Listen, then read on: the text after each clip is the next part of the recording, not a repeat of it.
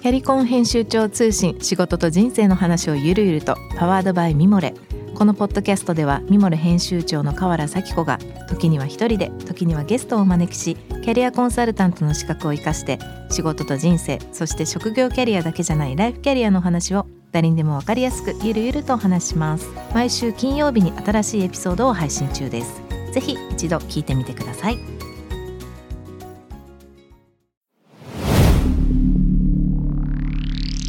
Spinner. こんばんは、ナビゲーター中道大輔です。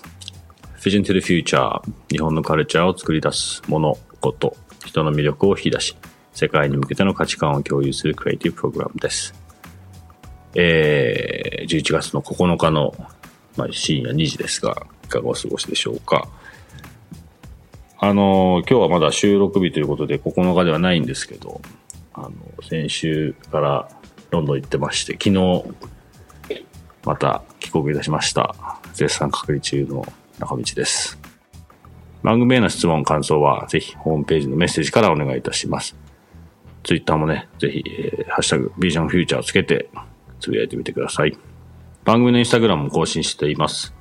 えービジョンフューチャー813で検索していただければ、えーこれまでのゲストの情報も発信してますし、えー今日からもまた出ていきますので、そちらの方も合わせてよろしくお願いいたします。えー今夜のお迎えするゲストです。えーノープラスティックジャパン代表、そして、えー JWAVE のステップ1ナビゲーターとしてもおなじみ、ノイハウスモナさんお迎えしています。こんばんは。こんばんは。よろしくお願いします。よろしくお願いします。この時間、私も慣れないです。あの、朝の9時のムードとはちょっと違う声にしなきゃいけないのかなっていう意識で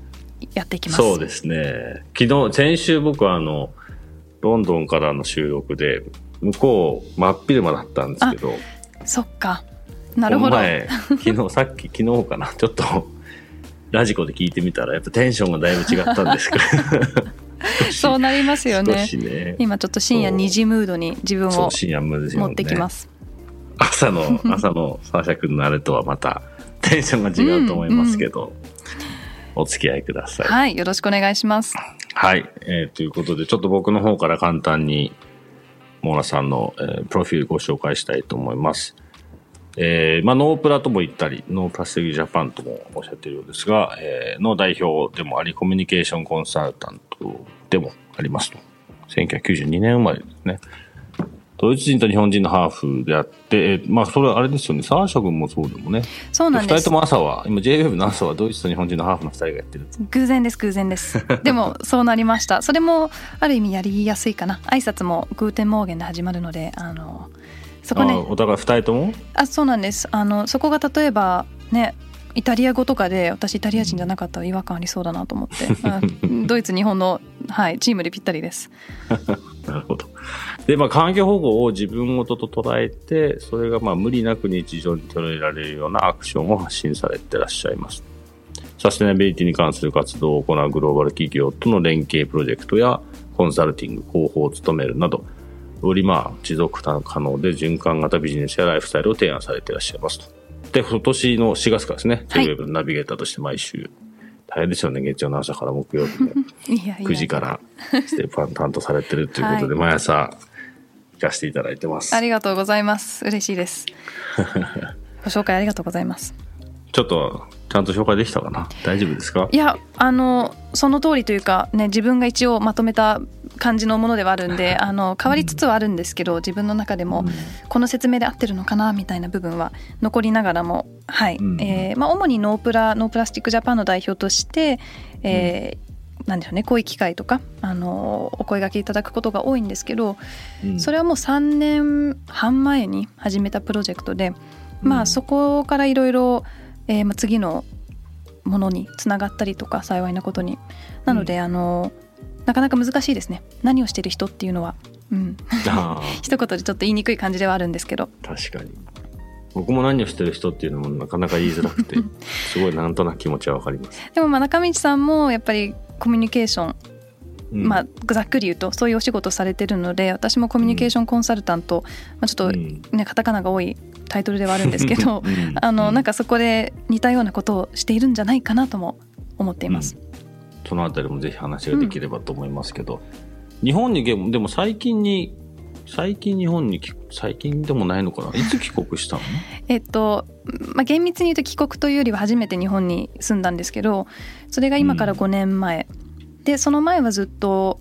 えーちょっとじゃあ逆に言った方がいいのかな、まあ、生まれがドイツ。で5歳から、えっとそうですね5歳からイギリスで、えー、20、なんだ3歳までですね。ずっとイギリスででそこから今、えー、28歳なんですけど日本っていう感じです。えー、でも日本語その割にってはもしか失礼かもしれないけど。いえいえ全然だね。大丈夫っていうか。あのーうん。私でも、まあ、ドイツに住んでた時もまず日本語だったというか母とは日本語だったので家にいる時は日本語、そしてイギリスに移った時も土曜日の補習授業校うんに、まあ、結局小1から高3の間毎週土曜日通ってたのでうーんそうですね、まあ、基本のところはできてた。でやっぱり日本に来てから、できてたと思ってたけど、うん。メールだとかこうん。うビジネス上の日本語うんっていうのはこの5年でやっとちょっと磨く機会があったかなって感じです。うん。初めはす、なんかす、なんかわかるな。めちゃくちゃカルチャーショックだったもん。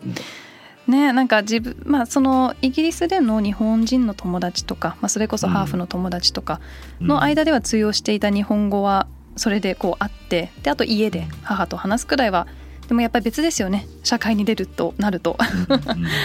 そのギャップを埋めるのはやっぱこの期間でできたかなっていう。うんうん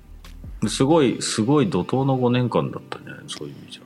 そうですねまあ本当もう向こうで仕事を、まあ、オンラインでこう日本でできる仕事を探してでうん引っ越しから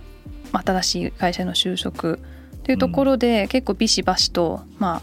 そこで、まあ、コンサルティングの会社だったんですけど、うん日本語プラスビジネス、まあ、いろんなことを あの、うんまあ、本当今だと嬉しいというかすごいいい機会だったんですけどやっぱ初め大変でしたねちょっと気持ち的には。うん。そこからその、さっきの話にあったノープラを始めるまでっていうのは、これ、同じ、全部同じようなタイミングでどんどんやってくるのかな？そうですね、えっと、5年前に日本に来てから2年後、うん。まだ今から3年半前なので2年したところからノープラを始めて、えーまあ、なので副業ですね簡単に言うと。特に初めに、まあ、会社にも言っていなくじわじわとバレたというか あの秘密でもないけどこれっていいのかなみたいな。あの曖昧なところだったんで、まあ、ビジネスとしては全く違う分野でもありましたし、うん。自分の中で大丈夫かなっていう感じで進めてはいて、えーまあ、ただその後ちょっとねこうメディアに取り上げていただいたりとかで「あれ？モノさんなんか出てるよね」みたいなところからちょっとね バレてしまったんですがあの、まあ、特に問題なく、うん。えーなんでしょうねやっぱりそのコンサルの仕事すごく好きだったんですけどすごくやっぱり大企業との仕事が多く、うん。なかなかグラスルーツというか草の根の部分ができないなというかそこも大事だなっていうところと日本で一人暮らしをしてからプラスチックのゴミ、まあ、使い捨てのゴミめちゃくちゃ多いなと思ってで減らす選択肢もないというところで、あのまあ、ただそう思ってるのは私だけではなく周りの人もそう思っている中どうやってじゃあこの声を、まあ、届けるというかその前の段階で集めるか、そういう声があるっていうことを示す方法どうかなと思って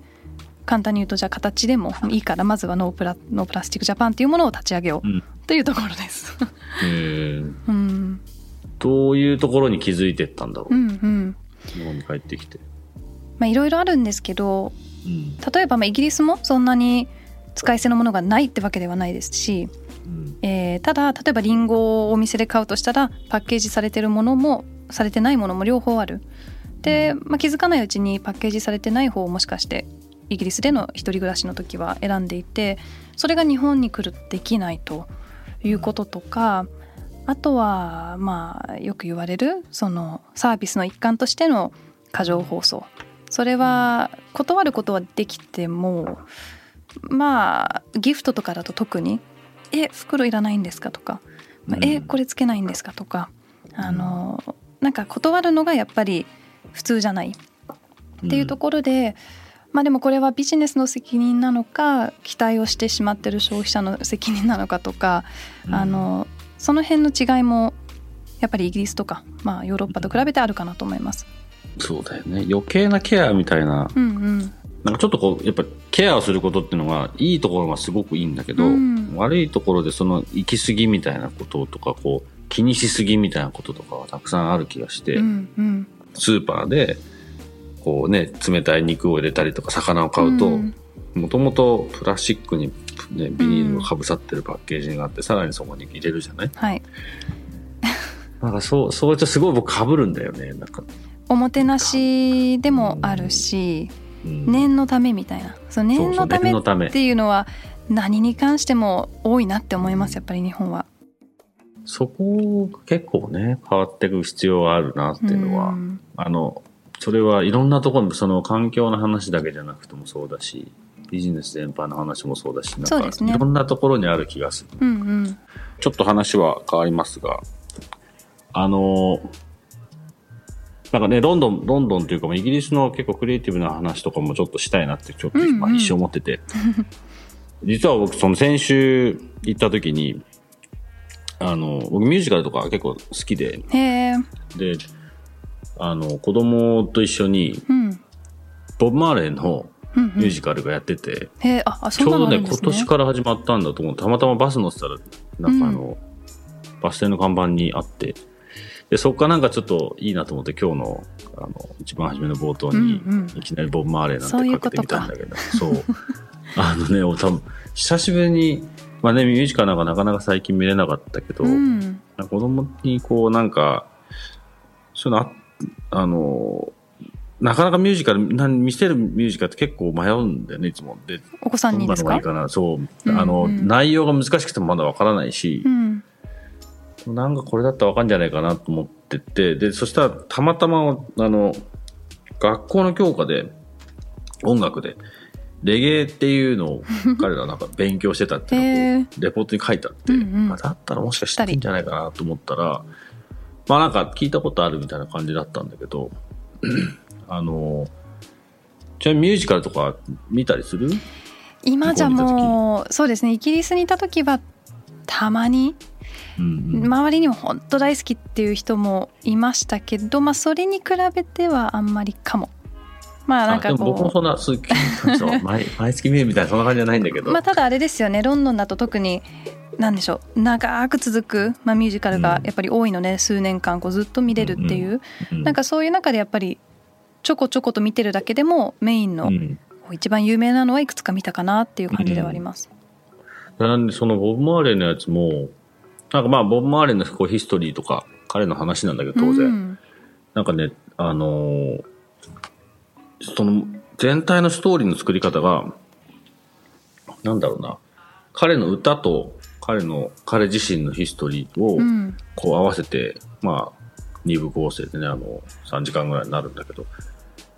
なんつったらいいのかな。その、当然歌が上手とか、踊りが上手いとか、そういうことは当然あるんだけど、うんうん。その、全体の構成と、それを全体的な話のコミュニケーションとして全体デザインするところがものすごい上手だったなと思ってへて、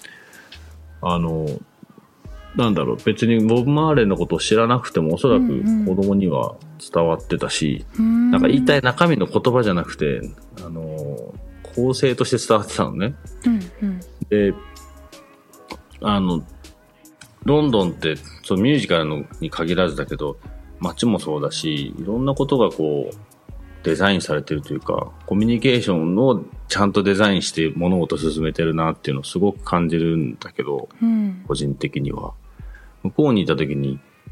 まあ、そういう、なんだろう、コミュニケーションとかデザインとかっていうことを日本に帰ってきてからと向こうをちょっとき比べたりとかしてこう思ったこととかってあったりする？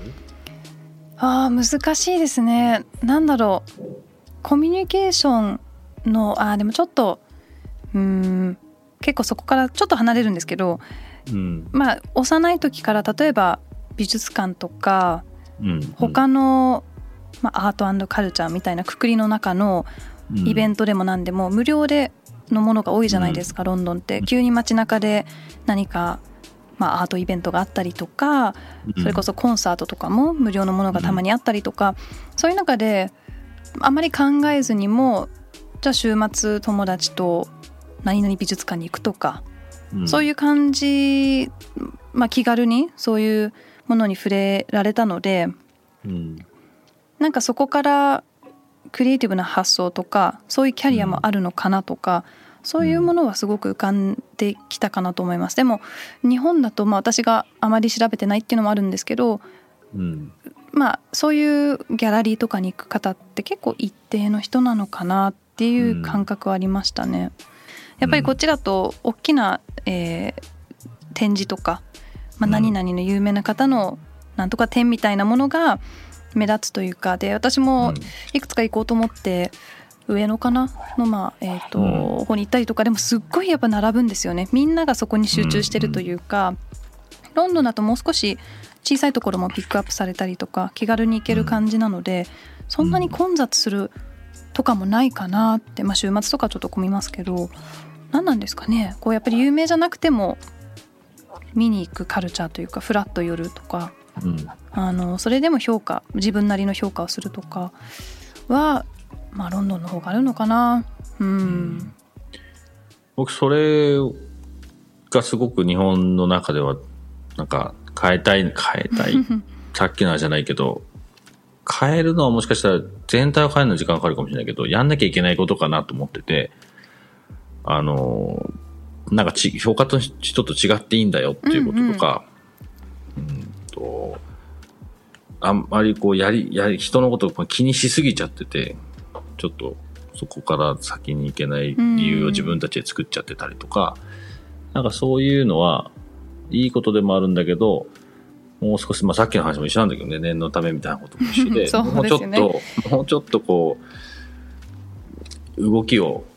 良くしたいなって思ってて、まあ当たり前のことが多いというか今までこうだったとか、うん。言わなくてもこういう流れだとかうん。それに対して一人のまあ人例えばまあ場合によっては消費者とかとしてそうではない選択ができたりとか、うん。その選択をすることですごくインパクトがあることとかそういうまあ一票一票の重みが日本の方が少ない気はしてます。うん。うん、意見を言うっていうのは例えばなんでしょうね買い物の話に、まあ、ちょっと戻ってしまうんですけどスーパーマーケットにこのこういう商品増やしてほしいとかうん。で一人が言っても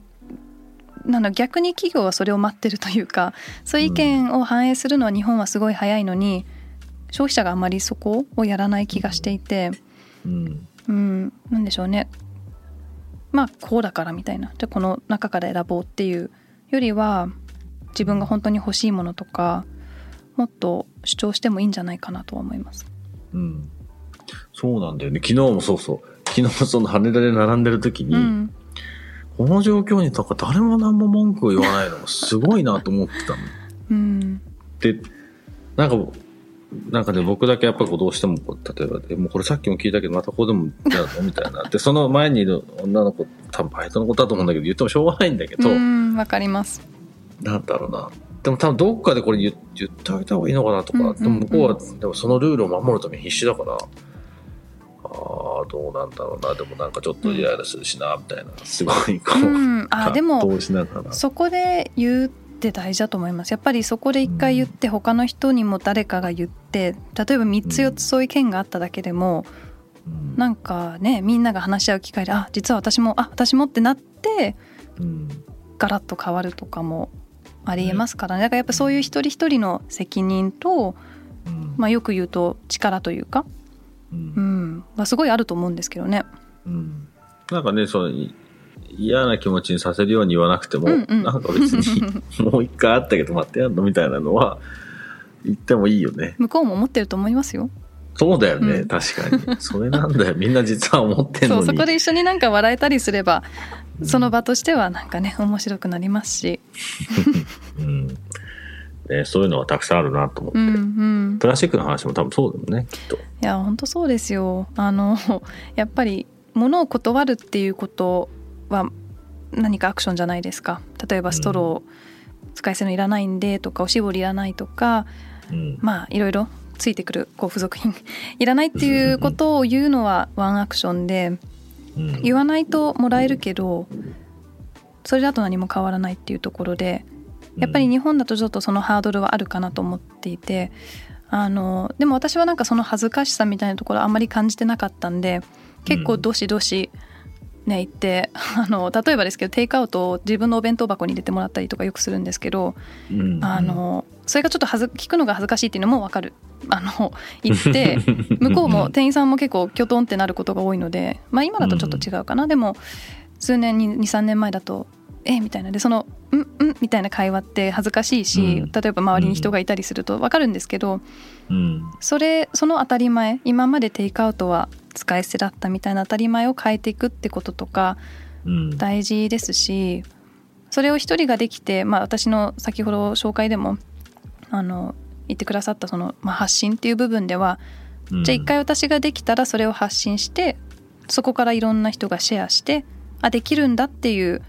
新しい認識を作るというかなんかそういうところでも私の発信はまあ本当一人としての発信であっても広がる可能性はすごくあるのでなんでしょうね。一人一人が責任を感じてより良い未来を作る。急になんか大きな話になりましたけど、うん。うん。うん、大事かな。それってやっぱり。うん。発信する的な話をしてきましたけど、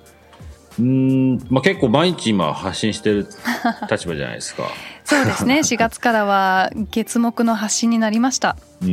ん。急急にステップ1どうみたいな話になったのところで。えっと私も100%のストーリーはよくわからないんですけど一応、うん。えー確かまあノープラノープラスチックジャパンで、まあ、メディアに出る機会がいくつかあってそこでまあテレビでの出演がいつだったっけな？まあちょっと1年くらい前ですかね、まあ、あってでそれをディレクターの方が見てくださったのかなちょうどまあ入れ替わるあの時期であったというかで、まあ、聞いているのはそのなんでしょうね。ツインナビゲーターというかあの、アシスタントとかではなく同じ、まあ、同じレベルって言ってもサッシャさん20年の経験プラス 私は素人という あのなかなか同じレベルにはいかないんですけどあの、ちょっと新しい形でというところで逆に今まで、えー話す仕事とか、まあ、ナビゲーターとか MC とかそういうことをしてこなかった人で代わりに他の仕事についててそういう経験がある人を探していたっていうのを聞いていてでそこでオーディションを2月半ばくらい本当になんか、うん。本当だったら4月にあの私ちょうど育休取ってて産休育休って続いてて、復帰するしよっかなみたいなパートタイムにしよっかなみたいな悩んでたところ急にうん。ラジオみたいになってうん。でも何にでもちょっとねチャレンジしたい 派なんで,、でうん。こんな機会ないよねみたいな家族で言ってて。でうん。オーディションを受けさせていただいたっていう流れですね。えー。えじゃあ今お子さんはいくつ1歳とか2歳とか？そう1歳4ヶ月ですね今。なすので。ごいねそしたら。朝。朝9時でもね。朝ね。朝。一日全体的な時間がこう前倒しずれてるような感じだね。そうですね。ステップ1まあ9時スタート7時半から打ち合わせなので朝の、えー送りは旦那にお願いしていってうん。で迎えは私ですね。なんかそんな感じででもまあまあうまくスケジュールできたかなっていう感じはしてます。うん、どうですか？やってみて。発信すること。をまあでも番組の中でそんなにまあ多分ね全体の流れの進行もあるんだろうからだけど、うんうん。そこまでこう自分たちの発信みたいな感じじゃないかもしれないんだけど。そうですね、まあ、なんかいつも例えば環境問題についてとかではもちろんないんですけどやっぱり私としてすごく変わったのが発信の仕方が変わったっていうところでは、うん。今まですごくある意味ニッチな部分そのうん。環境問題使い捨てゴミ気候変動とかそういうところに関心のある人たちが集まってきてくださった SNS の中での発信とか、うん。うんまあ、取材に関してもやっぱりそういう媒体を読む方とかに見ていただいていたので、急にマスメディアみたいな形になるとうん。なんかそれ今まで言ってたことじゃ響かないかもしれないとかうん。うん改めてコミュニケーションの仕方を考え直さないとなって感じたところはあります。あとやっぱり自分が今までそういう本当に関心があるっていうとちょっとあれなんですけどうん。そこの部分だけをまあ伝えてきた。みたいなところから、おなんかいろいろ興味持たなきゃなみたいな、あのー感じだったんですけれどもすごいきっかけとして私昔本当にいろんな音楽の、まあ、ライブとか行ってたんですけどもう13歳くらいの時から友達と2人とか3人で行ってたみたいな。でそれがいろいろああそんなこともあったなって思い出すきっかけがステップ1であ、うん。こういう曲好きだったなとかあこの人のライうん。ブ見たことあるなとか、なんかちょっと忘れてた部分思い出させてくれて、なんでしょうすごい個人的なベネフィットっていうのもあれなんですけどなんか、うん。ああそうだいろいろ趣味あったなみたいなところで あのやっぱり情報情報番組っていうんですかね働く方が、あの楽しく新しい情報に触れられるっていう番組なのでうん。すごく勉強させてもらいながらも私のうん。追加できるところはまあ今までの経験とかなのかなっていう感じですね。うん。うん。なんか今その、まあマスメディア、まあね、の話になって、JWAVE はまあマスメディアの一つなんだけど、た最近すごく思ってるのが、JWAVE だけに限らず日本のマスメディアはもう少しやらなきゃいけないことがある。まあ責任じゃないけど、感じうんうんやらなきゃいけないことがもう一歩先にあるかなと思ってて、何かというと結構、聞いてる人とか見てる人に話の内容とか話し方を合わせすぎてるかなって思ううんんだよね。で、まあ例えばイギリスの BBC とかであれば、まあ見ててもかなり BBC も当然マスメディアだし、一番のね、イギリスで言ったら公共放送のトップにいるんだろうけど、な話してる内容とか見せ方とかが、まあ、それなりにすごい角が立ってるのがいい、いいなって僕は思ってて、うんうんまあ、片やこっち NHK なんだけど、比べたりすると。そうですると僕ら JWAVE っていう、こう、まあ、メディアに関わってる人間としては、もう少しやらなきゃいけないこと、やらなきゃいけないこと、やれることがあるかなって思ってたので、そうなんです。私さっきの話を聞いてちょっと思ったんだけど。いやちょうどそれ思ってて先日、まあ、たまに海外のラジオとか、まあ、特にイギリスなんですけど聞いて、うん。えー確か BBC Radio 2かな？で、うん。何かの、まあ、社会問題とかについての、まあ、結構政治とかだったのかな？についての、まあ、トピックで私たち、まあ、JWEB だとリスナーからの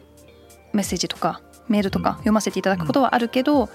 イギリスだと直接電話をつないでうん。じゃあこの人に聞いてみましょう。何々家の 何々さん、うん。はいお願いしますって言って誰かも、まあ、バックグラウンドチェックとかもそんな時間はないと思うので、まあまあまともな人と、まあ、うんもうしちゃって、あじゃあ意見もう生中継でどうぞっていう感じで、うん。あの出して数秒出してその後あじゃあこの方からも聞いてみましょうってまた全然別の意見が来たりとかその発信まあ発信というかそうですねメディアとしてのリスクもある中何を言われるかわからないし、あまりにも偏ってる、まあ、意見とかもありえるじゃないですか。それうんうん。リスクを持ちながらもいろいろな意見を取り上げるっていうのはうん。すごいなと思って、まあ、改めてそこは違いかなと思いました。ううん。んなんか、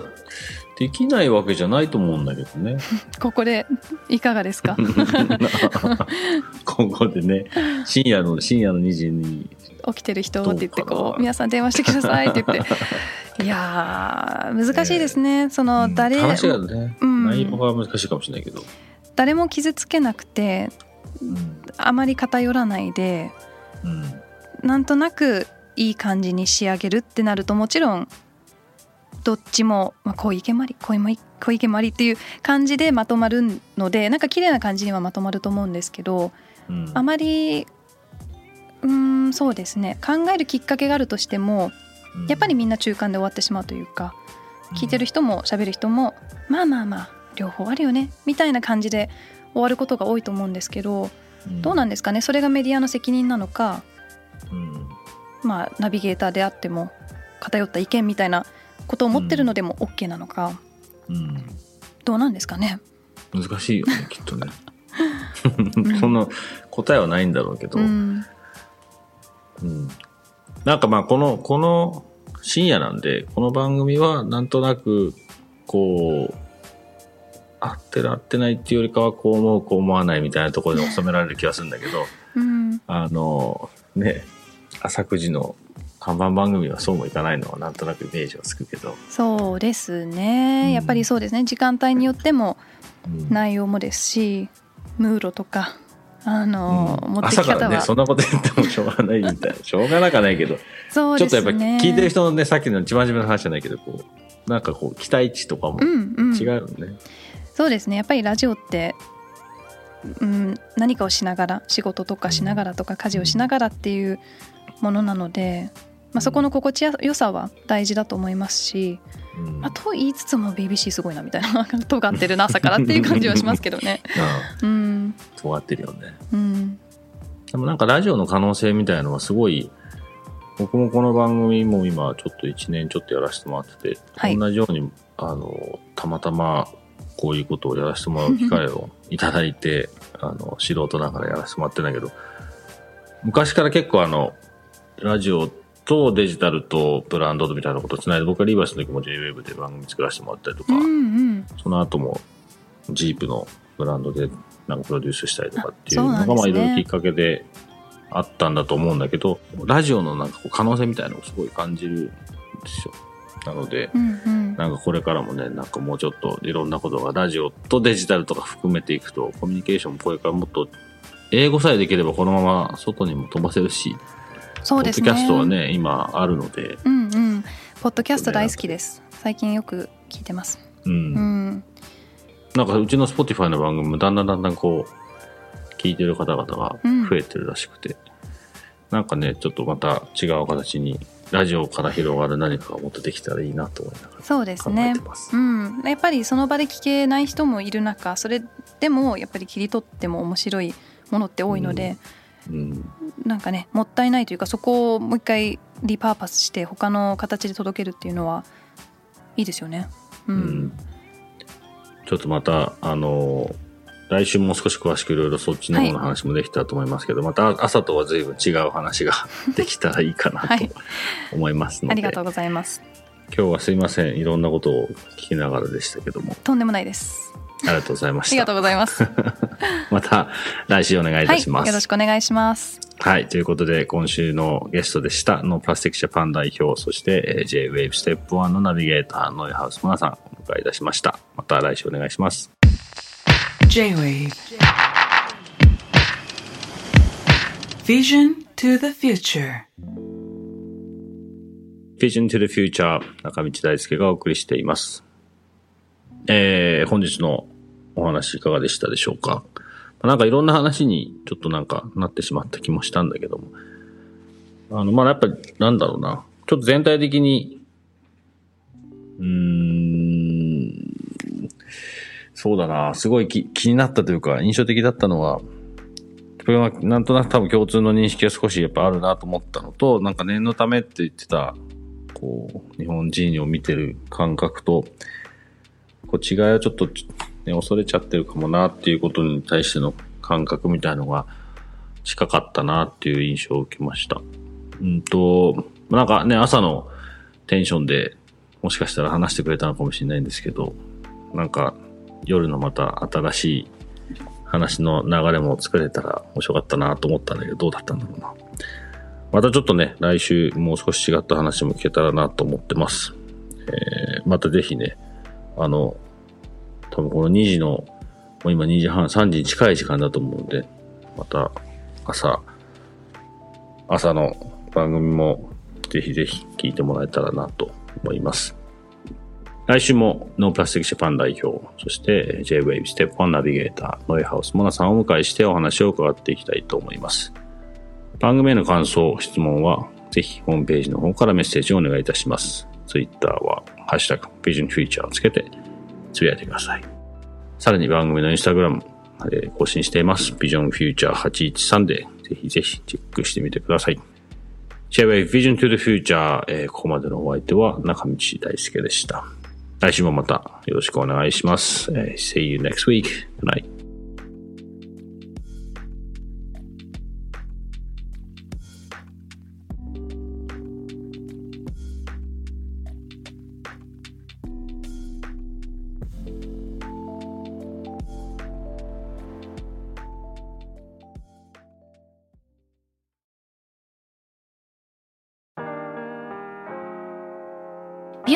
神崎めぐみと編集者の大森洋子でお届けする雑談ポッドキャスト「ウォンと私のお名前なんての?ふと私って誰なんだ？と自分がぐらついてしまうそんなあなたと毎日を楽しくするサバイバル術を一緒に考えていきます。」ウォンとは毎週水曜日朝5時に配信ぜひお聞きのプラットフォームでフォローしてください